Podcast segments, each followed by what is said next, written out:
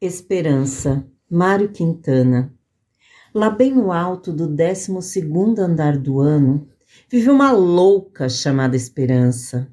E ela pensa que quando todas as sirenas, todas as buzinas, todos os reco-recos tocarem, atira-se e, ó oh, delicioso voo, ela será encontrada miraculosamente incólume na calçada outra vez criança, e em torno dela indagará o povo: Como é teu nome, meninazinha de olhos verdes?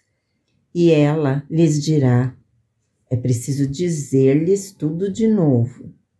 E ela lhes dirá bem devagarinho para que não esqueçam: O meu nome é Esperança.